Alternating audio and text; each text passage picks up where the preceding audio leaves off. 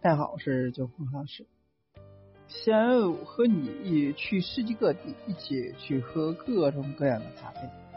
每家咖啡馆菜单上的咖啡口味是很多的，你常喝的其他其实呢也就那几种，像拿铁啊、玛奇朵、卡布奇诺、摩卡，大概是很多人对于咖啡最初的认知了。说来说去呢，还是因为不了解。那么目前呢，市面上的优质咖啡大概有一百多种。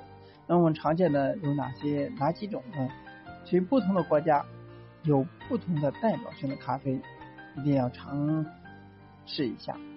么今天呢，推荐给各位最值得尝试的几种咖啡。行程间呢，不妨找个咖啡馆，用味觉去记住每个地方最独特的感觉。去法国一定要喝咖啡欧蕾。说到法国的咖啡呢，就不得提欧欧蕾咖啡了。欧蕾咖啡呢，可以被看作是欧式的拿铁，是一种香滑的法式牛奶咖啡。一半咖啡冲上一半滚烫的牛奶，滚厚重的香气瞬间呢，舒展出单纯的温暖。这种咖啡呢，适合初尝试的。淡味咖啡，法式风情掺柔其中，紧张情绪顿时了恢复生机，非常适合女生喝。那么在法国，这种被加入大量牛奶的花式咖啡呢，是早餐的好伴侣。用它呢来搭配可颂面包，就是简单而满足的一餐。去下意大利的一定要喝。Espresso，Espresso 呢是意大利语与咖啡相关的单词，立即有立即现煮的意思。Espresso 呢素有咖啡之魂的美称，对于意大利咖啡馆来说呢，不卖 Espresso 咖啡馆就不是咖啡馆，可见其重要性。以七到八公克深度烘焙的综合咖啡豆研磨成细粉的咖啡粉。经过九个大气压与摄氏九十二度左右的高温热水，在短时间内急速萃取三十毫升的浓烈咖啡液，被称之为 espresso。一杯成功的 espresso 最重要的是看表面是否有漂浮一层厚厚的呈棕红色的油脂末 crema。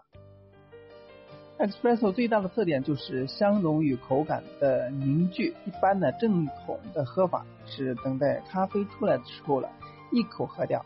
这种把咖啡味道发挥到极致且能够顾及健康的饮法，使得全球的咖啡专家都公认，Espresso 呢不愧是咖啡之王。那去越南呢，一定要喝咖啡的。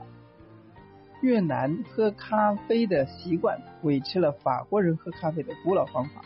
做的时候呢，下面的玻璃杯杯口呢架上滴滤杯，在滴滤里边放上咖啡粉，再压上一片有孔洞的金属片，再用热水的冲泡，浓郁的咖啡呢从滴滤杯里边一滴一滴的缓缓的滴入玻璃杯。覆盖住杯底那层甜甜的炼乳，兑进炼乳的越南咖啡口味奇特，那么甜味呢超乎想象的浓烈，却与咖啡的苦味融不到一起，非常美妙。去新西兰呢，一定要喝 Black White，三分之一的煮意式浓缩，三分之二的煮牛奶，加上一点点漩涡状泡沫。就构成了风格独特的小白咖啡 （Black White）。从传统意义上说，小白咖啡呢指的是一种牛奶较少的调制咖啡，它用的是能够表层纹理的牛奶，而不是起泡的牛奶。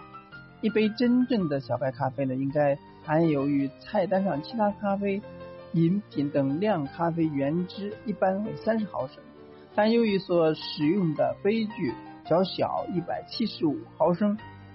那么小白的口味呢，比拿铁这样的品种咖啡呢要重，牛奶的浓度呢是区分小白与拿铁咖啡另一个标准。所以拿铁的牛奶呢是乳汁状的，蓬松的一层飘于表面之上，而牛奶层的厚度也会因购买地的不同而有差异。小白它是表面撒上一条条稀疏的纹理状的牛奶，若能表面闪烁着光泽，则更为理想。去西班牙一定要喝 coffee corn milk，西班牙可是 coffee corn milk 酒加蜂蜜的咖啡发展发源地。Coffee corn milk 由浓咖啡、蜂蜜、蒸牛奶和桂皮沫来制成，喝这个了相当醒神。这可是一盘一般西班牙传统的小吃鸡翅果都达不到的效果。通常呢，西班牙人喜欢用甜点搭配咖啡做早餐，甜油条、甜面包或者说甜饼干都是早餐的热门之选。